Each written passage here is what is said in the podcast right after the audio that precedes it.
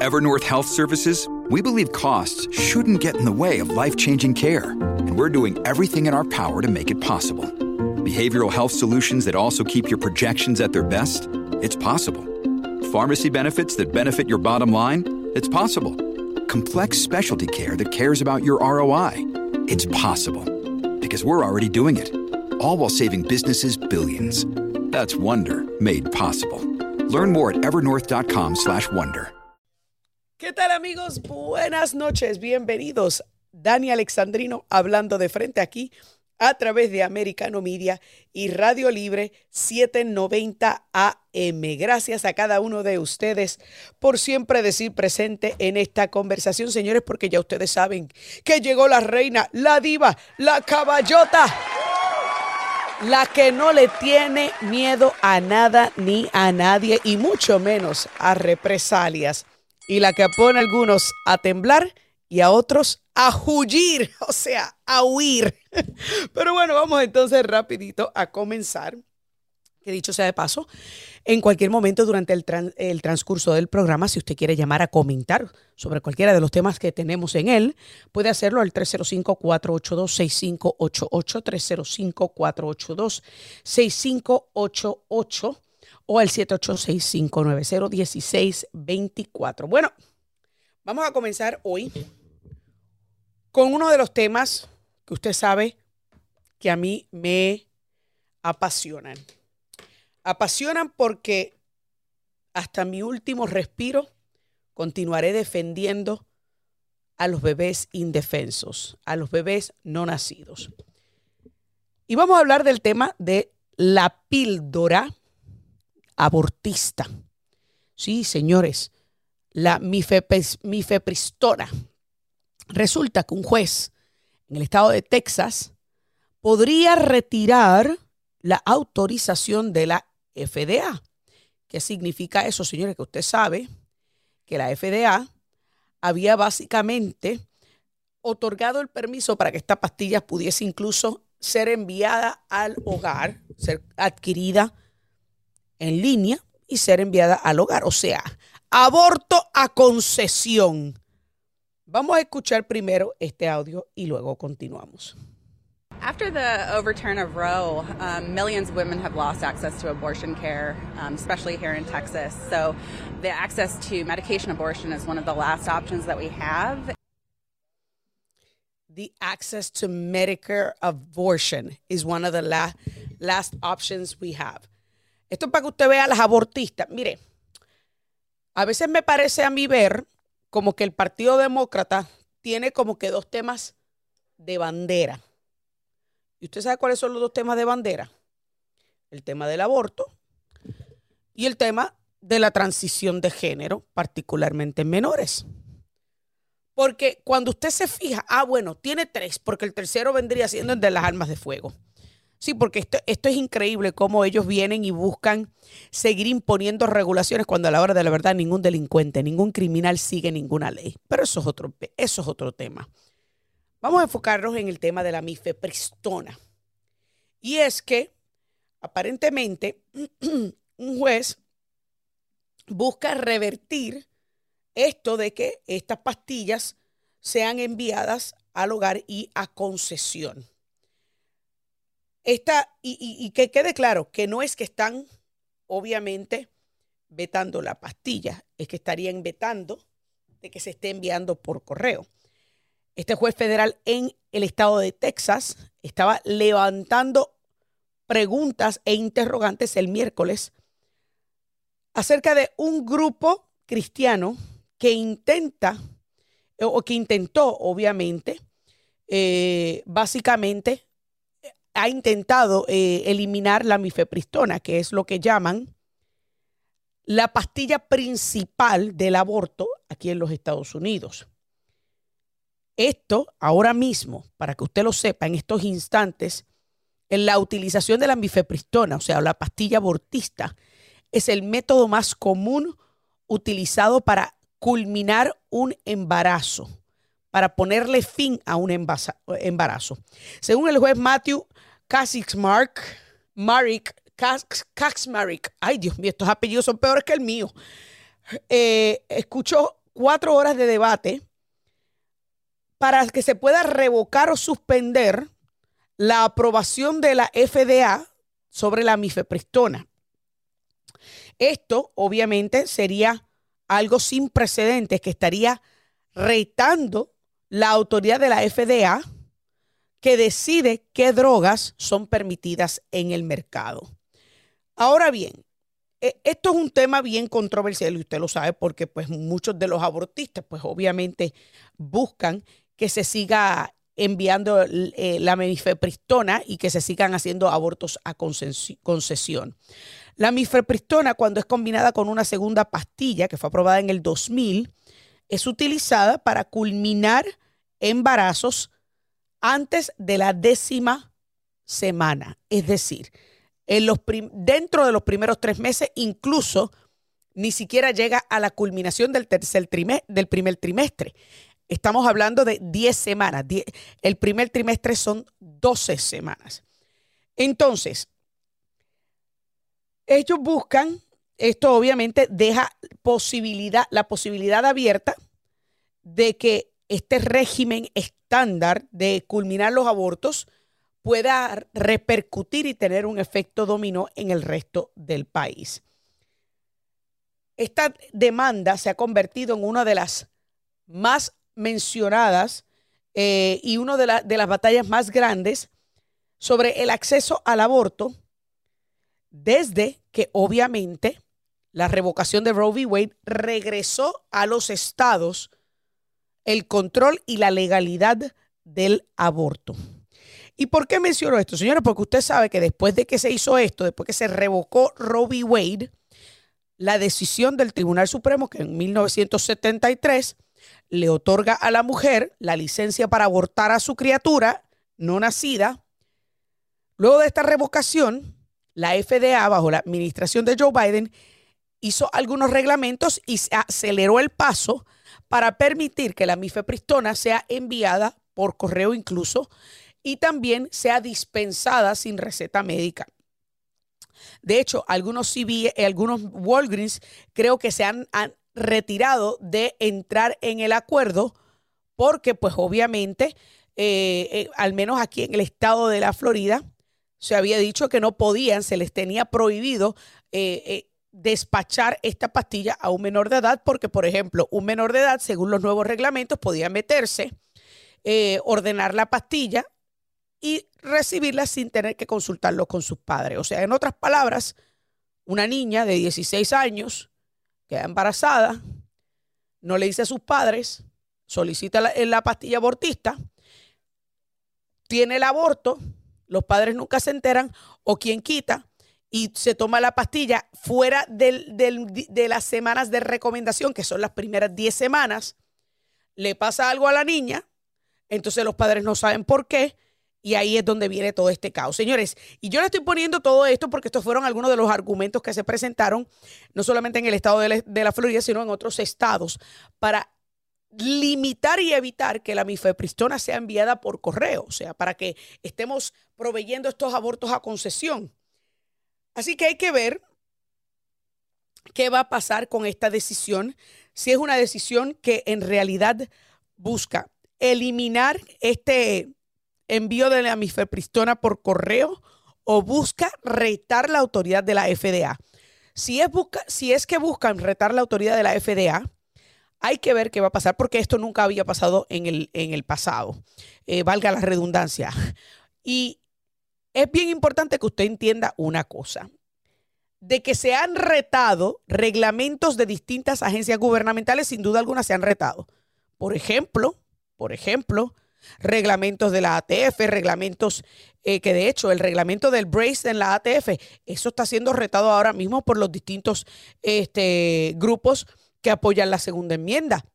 Así que no sería la primera vez que una agencia federal es retada, un reglamento es retado por un tribunal o por un grupo, pero sí sería la primera vez en donde se está retando la FDA, que es prácticamente la eminencia, la autoridad total, final y firme en cuanto al uso y distribución de fármacos aquí en, el, eh, los Estados Unidos. No solamente fármacos, también eh, eh, alimentos. Hay que ver qué va a pasar. A mí me parece, a mí me parece que honestamente ya es hora que nosotros, aquellos, aquellos de nosotros que defendemos la vida, alcemos nuestra voz y hablemos sobre los peligros de estar dispensando un narcótico, una pastilla prácticamente a concesión, como si fueran chicles de cajita o como si fueran dulcecitos de Skittles, como los que los fentanilos que están entrando por la frontera sur, que los tienen en, en cajitas de Skittles. Esto, señores, es algo bien serio. Porque el Partido Demócrata, vuelvo y repito, tanto que se llena la boca hablando de que estos son derechos de la salud, estos son derechos de la mujer. No, señores, la mujer siempre ha tenido el derecho de escoger sobre su cuerpo. Eso yo lo he dicho en repetidas ocasiones. La mujer tiene el derecho de escoger a quién le otorga el privilegio de su cuerpo y de tener relaciones sexuales sin ningún tipo de protección. Así que no se deje engañar, amiga que me escucha, porque tú siempre has tenido ese control. No permitas que el Partido Demócrata te venda el tema de asesinar una criatura inocente en tu vientre como un derecho de salud. Tengo que hacer una pausa, no se mueva, que ya volvemos con más.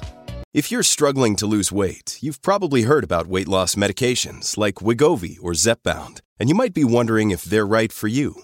Meet PlushCare, a leading telehealth provider with doctors who are there for you day and night to partner with you in your weight loss journey. If you qualify, they can safely prescribe you medication from the comfort of your own home. To get started, visit plushcare.com slash weight loss. That's plushcare.com slash weight loss. Plushcare.com slash weight loss. ¿Qué tal amigos? Continuamos aquí, Dani Alexandrino, hablando de frente. Y como de costumbre, en este segmento abundamos un poquito más en el tema del primer segmento.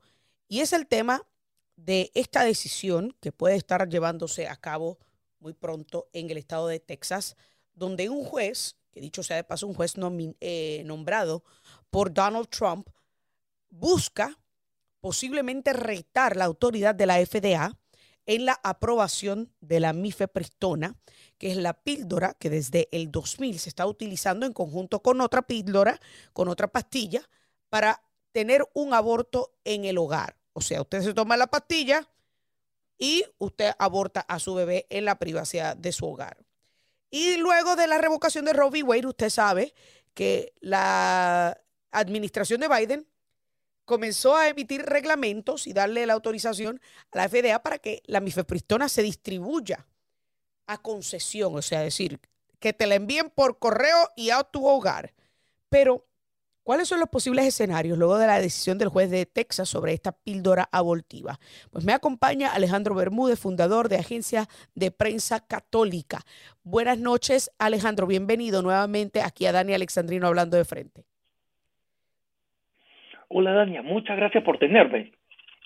Un placer tenerte en este programa. Vamos a comenzar con esta decisión. O sea, la primera vez que puede estar siendo retada la autoridad de la FDA. No es la primera vez que se reta la autoridad de una agencia pública. Vamos a ponerlo eso sobre la mesa, porque cuando algunas agencias públicas o burócratas, como yo le llamo, eh, como los Centros para el Control y la Prevención de Enfermedades, que bajo la pandemia emitieron un montón de reglamentos, incluyendo el, reglamento de los homeowners que no podían despedir a los, eh, los landlords, no podían despedir a los que, eh, desalojar a los que habían alquilado y que estaban morosos. XYZ se ha retado a otras agencias de ley y orden, pero en esta ocasión se trata de la FDA, o sea, lo que llamamos el máximo ente que aprueba medicamentos y narcóticos en los Estados Unidos.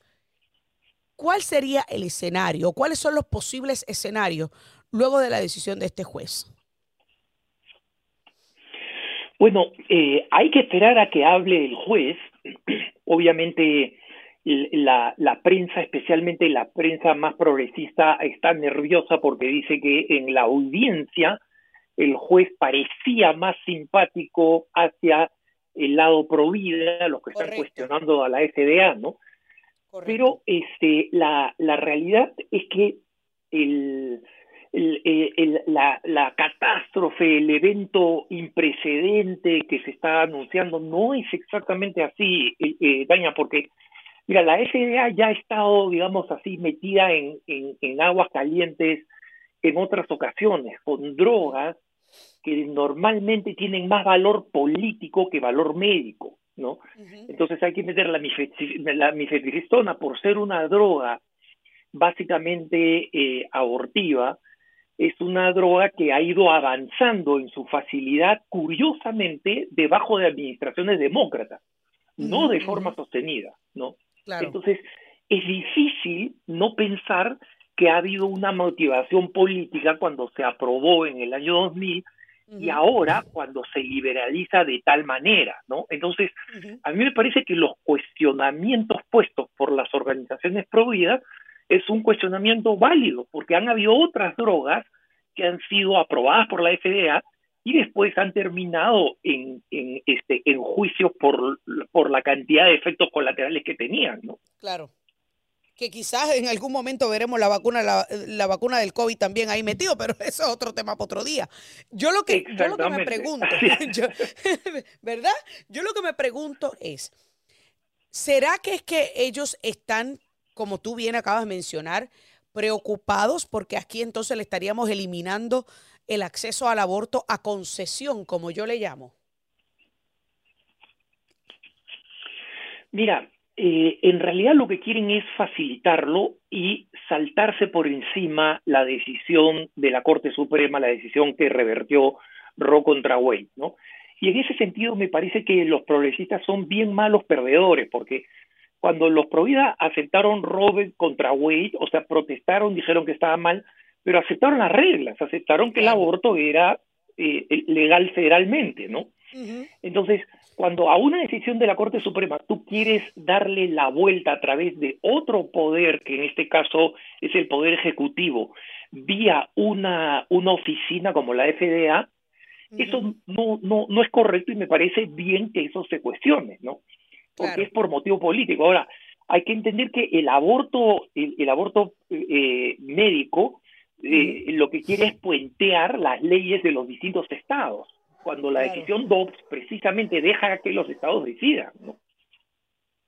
Y una de las cosas que yo digo, ¿verdad? Porque, por ejemplo, cuando se revirtió Roe v. Wade, este, una de las cosas que pudimos ver es que muchos de eh, la, prensa progresista y muchísimos en la izquierda estaban diciendo no, que nos eliminaron el derecho al aborto eh, y eso no fue lo que hizo la decisión, la que hizo la decisión fue revertirlo, o sea, reenviarlo a los estados. Sin embargo, el gobierno federal al, permitir el envío de la mifepristona por correo, está prácticamente nuevamente federalizando e yendo por encima de la autonomía de los estados, pero la mayoría de los estados estaban permitiendo este envío por correo. Ahora esto no significa si, si este juez se define, eh, no significa entonces que estamos revalidando la soberanía de los estados. Mira, yo creo que eso es, este, yo creo que es muy importante y creo que la decisión del juez no tiene que ser una decisión, digamos, negro o blanco, ¿no? Porque recordemos que actualmente, después de dos, 22 estados, o sea, son menos de la mitad de los estados de Estados Unidos, claro. aprueban el uso de la mifepristona sin médicos, ¿no? Claro, claro. No es una decisión, no es una decisión que, que terminaría, este, afectando a todos los Estados Unidos. A todo el mundo, claro. Pero sí solamente a Texas. Como tú, como, como, tú bien dices, claro, y como tú bien dices, este, es que la decisión de Texas sí puede tener alcance federal porque es un juez federal, ¿no? O sea, va, va a tener una... Y esto va a seguir, la pelea va a seguir para arriba, ¿no? Este, y va a terminar en la, en la Corte Suprema. En la Corte Suprema. Y ahí y eso era lo que te iba a preguntar, porque como es un juez federal, obviamente esto iría a la FDA del juez fallar a favor de este grupo conservador, la FDA apelará la decisión y esta decisión puede eh, va a llegar a un tribunal apelativo y después de eh, tribunal apelativo, dependiendo de lo que diga el tribunal apelativo, estamos viendo la posibilidad de que esto también llegue al Tribunal Supremo. Ya en el Tribunal Supremo, pues sabemos que tenemos una mayoría conservadora. Entonces, mientras tanto, ¿qué sucede? Si, el, si este juez decide, ok, vamos a detener la distribución de la mifepristona en el estado de Texas. ¿Qué sucede? El, eh, mira, lo que sucede es que el aborto químico no se detiene, pero sí se detiene eh, porque ten en cuenta que la mifepristona es, es una droga que en realidad incrementa la la, la, la, potencia de la otra droga de la otra droga, ¿no? Efectivamente. Entonces, este, la otra droga tiene una eficacia de aborto del 95%. La mifepristona lo hace un poco más leve y lo sube como al 97%, o sea, uno de los de las formas más eficaces de, matar no nacidos, ¿no? y, y, y, este, entonces el juez va a tener va a tener que determinar si es que durante el recurso a la siguiente instancia, él da lo que se dice en inglés un stay, o sea, las cosas siguen como están. Como están, correcto. Él dice, la droga es ilegal, la droga es ilegal. Podría decirlo. Entonces sí, todos los ojos en el juez, ¿no? Y, y, una de las preocupaciones, y tengo muy poco tiempo, pero yo quiero que, que abordemos rapidito esta preocupación, es que sencillamente al, al la, la mifepristona ser aprobada, ¿sí? Eh, que, que, puede incluso hasta distribuirse sin receta, que también puede ser enviada por correo. Había mucha preocupación sobre eh, la posibilidad de que jóvenes estuvieran ordenando esta mifepristona y que se estuviera utilizando más allá de la décima semana, porque según establece la FDA, esto solamente eh, es seguro el aborto con esta pastilla si es hasta la, de, la semana número 10 del primer trimestre. Hay grupos abortistas que dicen que no, que se puede utilizar prácticamente hasta la semana número 13. Eso ya es bastante fuerte. Y yo creo que esa es una de las, de las principales controversias, es que no hay un doctor para poder velar sobre si en efecto esta mujer tiene menos de 10 semanas o no. Exacto, y no solo eso, haces una, una precisión muy importante, Dania, porque tú dices, una vez que, esta droga se puede mandar, se puede mandar a jovencitas, etcétera, sí, y lo peor de todo es que esas jovencitas, como tú dices, eh, pueden, pueden auto, este, pueden automedicarse en condiciones que un médico no aceptaría. Por ejemplo, si la, si la muchacha tiene problemas de circulación, tiene trombosis, o sea, un médico no recetaría esa droga, ¿no? Correcto. Y yo creo que eso es una de las partes más peligrosas de, eh, de esta autorreceta de estas pastillas de que se esté enviando por correo. Pero muchísimas gracias, Alejandro. Me dicen que ya se me acabó el tiempo. Hay que estar pendiente a ver cuál va a ser la decisión final de este juez. Muchísimas gracias por estar con nosotros aquí hablando de frente. Amigos, si ustedes no se vayan, que ya volvemos con más en Americano Media. Hey, it's Ryan Reynolds, and I'm here with Keith, co star of my upcoming film, If, only in theaters, May 17th. Do you want to tell people the big news? All right, I'll do it. Sign up now and you'll get unlimited for $15 a month in six months of Paramount Plus Essential Plan on us. Mintmobile.com slash switch. Upfront payment of $45 equivalent to $15 per month. Unlimited over 40 gigabytes per month. Face lower speeds. Videos at 480p. Active Mint customers by 531.24 get six months of Paramount Plus Essential Plan. Auto renews after six months. Offer ends May 31st, 2024. Separate Paramount Plus registration required. Terms and conditions apply if rated PG. Para la más efectiva declaración de tus taxes personales, corporativos, la contabilidad mensual de tu compañía, el payroll, auditorías, cuenta con Solasi. También gestionamos para tu empresa hasta 26 mil dólares del crédito por retención de empleados, los uh, Cell Tax, la solución de cualquier problema con el IRS. Así que llama al 305-703-4942. Yo creo que son estos eh, panfletos que existían en la Guerra Fría. Yo creo que el mundo vive en otras, en otras realidades.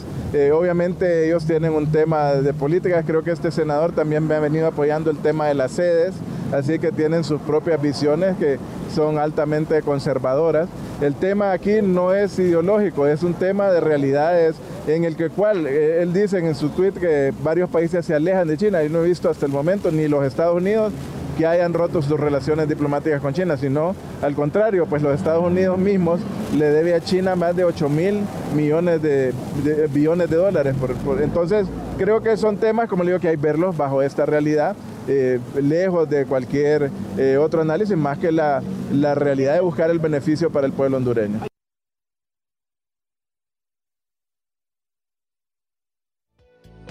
Amigos, ahí ustedes escuchaban aquí. Continuamos aquí, Dani Alexandrino hablando de frente. Amigos, ahí ustedes escuchaban al canciller de Honduras, Enrique Reina, eh, hablando sobre la decisión de haberse alejado de Taiwán y Estados Unidos para establecer relaciones con China.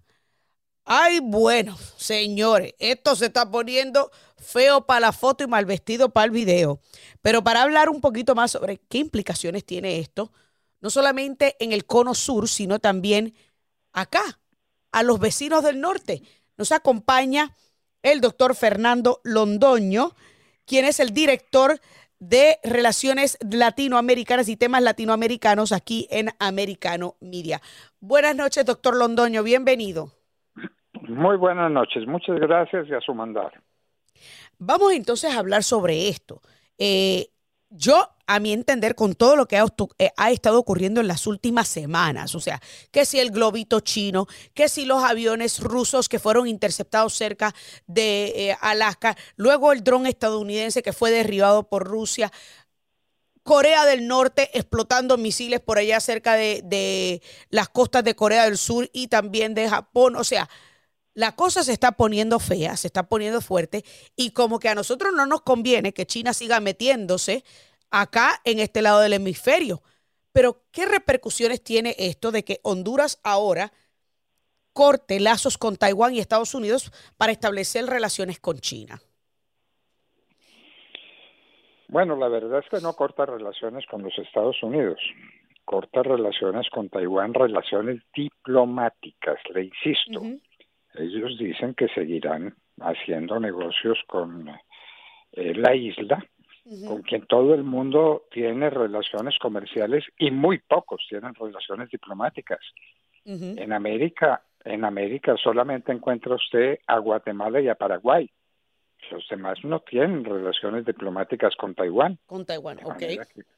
No las tienen tienen muchas relaciones comerciales y tecnológicas y de distinto tipo, pero no relaciones diplomáticas.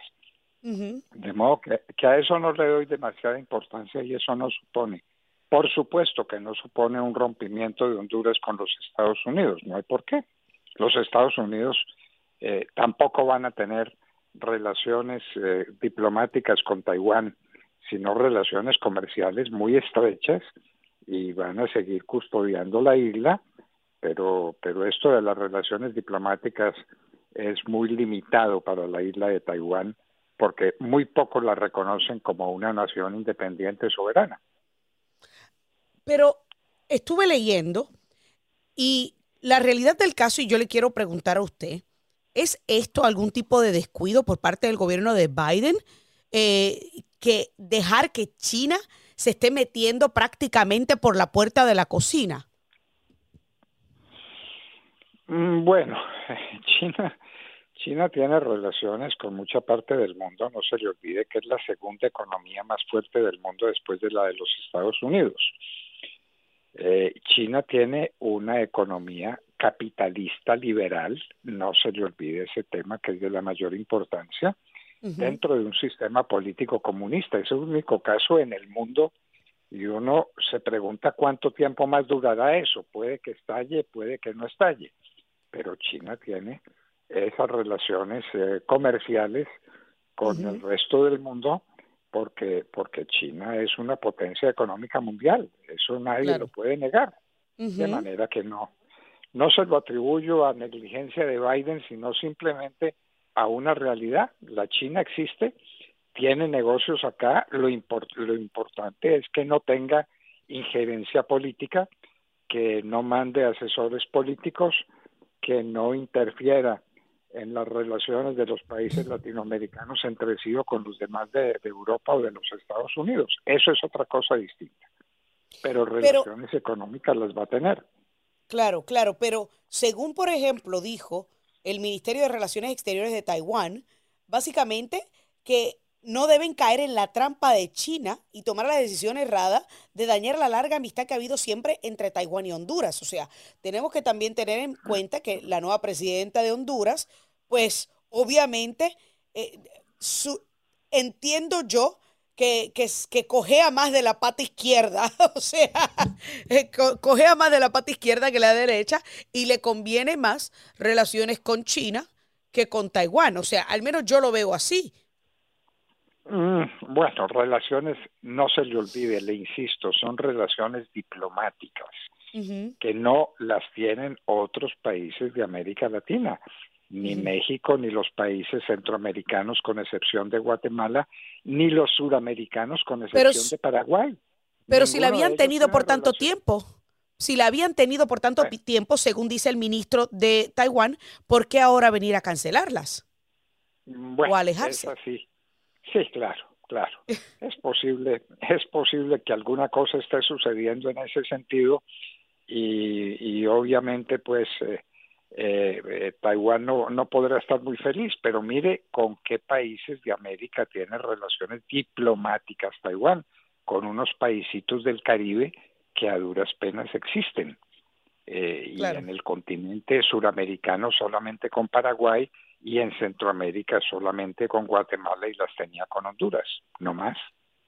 De hecho, China siempre ha considerado a Taiwán como parte de su territorio y amenaza con algún día tomarla, o sea, y, quedarse con, con Taiwán, eh, porque obviamente todos sabemos y podemos hablar largo y tendido de que obviamente China es un poder económico a nivel mundial y eso eso nadie le quita eh, eh, esa realidad. Y usted tiene toda la razón. Su sistema es muy, es muy único y muy distinto porque es un sistema capitalista dentro de un sistema político de gobierno comunista.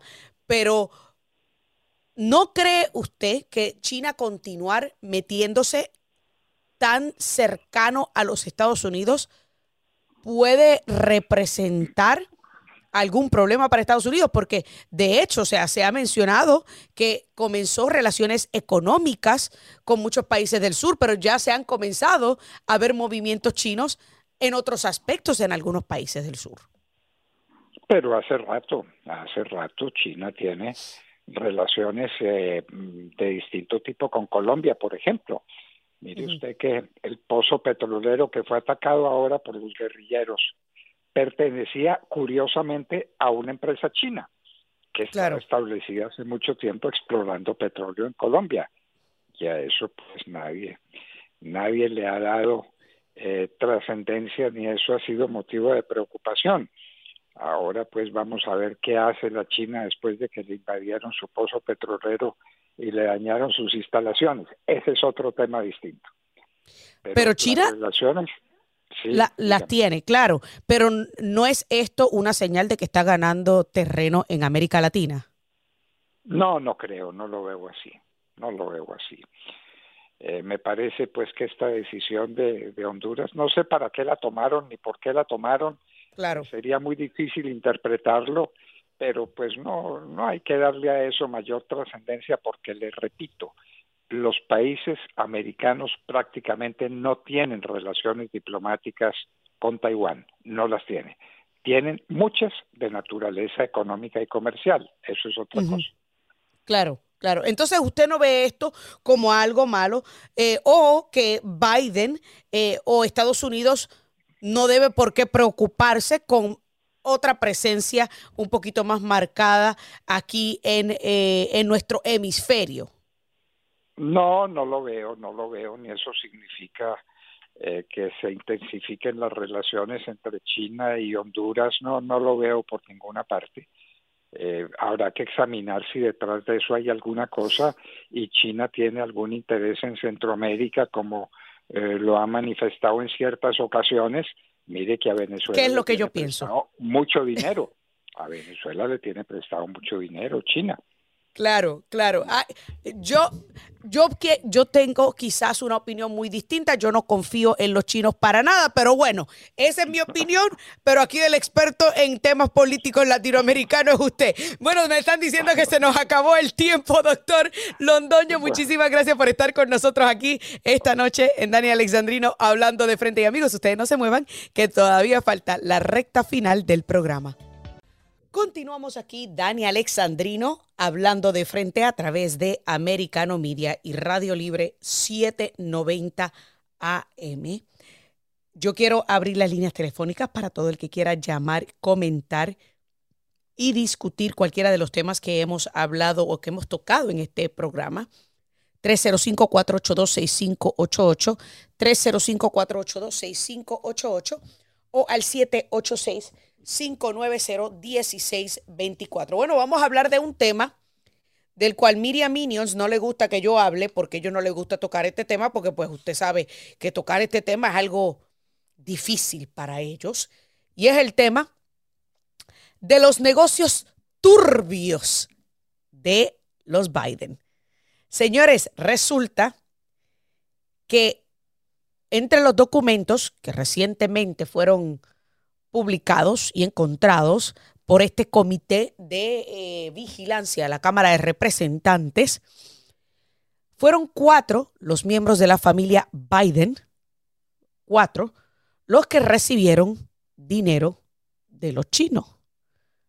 Entre estos, James Biden, el hermano de Joe, Hunter Biden, el nene prodigio, y Haley Biden, la viuda de Bo Biden quien sostuvo un amorío con Hunter Biden. Sí, señor, imagínese usted qué perturbación en esa familia, pero bueno. Y luego otro cuarto miembro de quien no se mencionaba nombre. Pero yo me pregunto, y yo me pregunto porque puedo preguntarme, Miriam Minions, así que esta es mi opinión a la que tengo derecho, según la constitución, aunque a usted no le guste. Yo me pregunto, ese cuarto miembro de la familia Biden no mencionado habrá sido el 10% for the big guy. Pues, señores, recuerde que Tony Bobulinski, ex socio de Hunter Biden, en rueda de prensa había dicho que el big guy era nada más y nada menos que Joe Biden. Claro, estos documentos aparentemente y alegadamente no mencionan a nadie por nombre. Pero un periodista responsable debe preguntar, ¿quién será ese anónimo que estaba recibiendo dinero también? Luego de las declaraciones de Tony Bobulinski, un periodista responsable, ético e inteligente hubiera dicho, espérate, espérate, que esto huele a PG Maruca. Y si huele a PG Maruca, mira, si, apesta bombao es porque hay algo muerto. Y eso significa que quizás le pertenecía al big guy. son preguntas válidas que debe hacer un periodista responsable. Pero usted sabe que la prensa en este país lamentablemente ha dejado de ser responsable. Me dicen que tengo una llamada telefónica. Luis, buenas noches. Adelante. Buenas noches, buenas noches, señorita. Mire, yo quisiera ver si usted pudiera indagar en algo que quiero eh, decirle. Eh, se trata de la, la reunión de la Unión Europea en noviembre de 2021, a donde estaba el presidente acá, el Biden de Biden, que en, lo, en cámaras, en circuito cerrado, le dijo a los periodistas que iba a poner a Estados Unidos en cero. Si usted pudiera indagar eso, porque yo no puedo explicarme que yo haya sido el único que haya visto eso, lo vi en un canal que eh, eh que había que lo quitaron ahora nada más. Eh, el news uh, uh, algo que se llamaba. Y entonces yo yo no puedo explicarme que yo haya sido el único que haya visto eso. Él bueno. así lo dijo se puso bien pegado a la cámara y le dijo yo voy a poner a Estados Unidos en cero puso el signo de cero bien puesto y dijo voy a poner a Estados Unidos en cero repitió como tres veces. Bueno, yo no puedo creer que haya sido el único que haya visto eso Bueno, yo le, yo le prometo, caballero, que mi productor y yo vamos a hacer la asignación de tratar de buscar ese vídeo, si es que eh, existe un vídeo, para poder entonces traerlo a, a- a- aquí al frente a la, a la audiencia, porque a mí no me gusta hablar sin yo haber visto el vídeo. Pero muchísimas Bueno, gracias. Yo no estoy, Yo lo vi. claro, yo yo no estoy dudando de usted. Yo no lo Yo estoy dudando, pero yo no lo he visto. único que haya visto. No, no, no, no. Y no se preocupe que yo voy a hacer el ejercicio, la diligencia de tratar de conseguirlo. Porque como yo siempre digo, a mí no me gusta creerle a la boca de nadie. A mí me gusta ver la evidencia y los datos con mis propios ojos. Rapidito, dígame rápido. Y eh, hay otro que está a Biden y el, y el secretario de, de, de tiempo ese, Kerry, ese, Ujú. estaban en China en, en enero del 22 y estaban 22. festejando con el chino estaba festejando con ellos y le, le, le sirvió vino en tazas eh, tipo eh, eh, así color oro y, y entonces ellos dos se pusieron a beber y a darse la vuelta alrededor de ellos mismos riéndose y, y, y fiestando yo tampoco creo que, hay que no haya dado otra persona que lo haya visto y yo también vi eso. Claro, eso pues, fue en enero del 2022 en China. bueno, pues muchísimas Pero gracias. Ya, al menos ya tengo la fecha.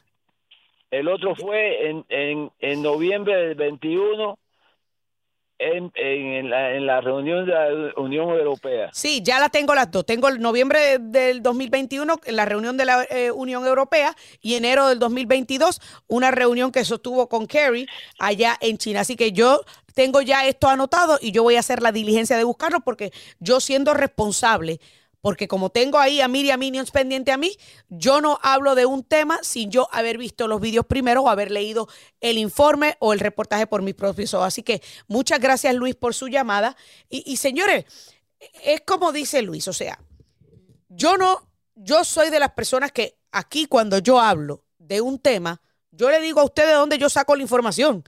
Esto de, de, de los Biden, esto fue publicado por el New York Post, pero también James Comer, quien es el presidente del comité de vigilancia de la Cámara de Representantes que está investigando los negocios turbios de los Biden, dijo que tenían más de 150 transacciones nebulosas de los Bidens y que también tenían evidencia de quiénes eran los que habían recibido dinero.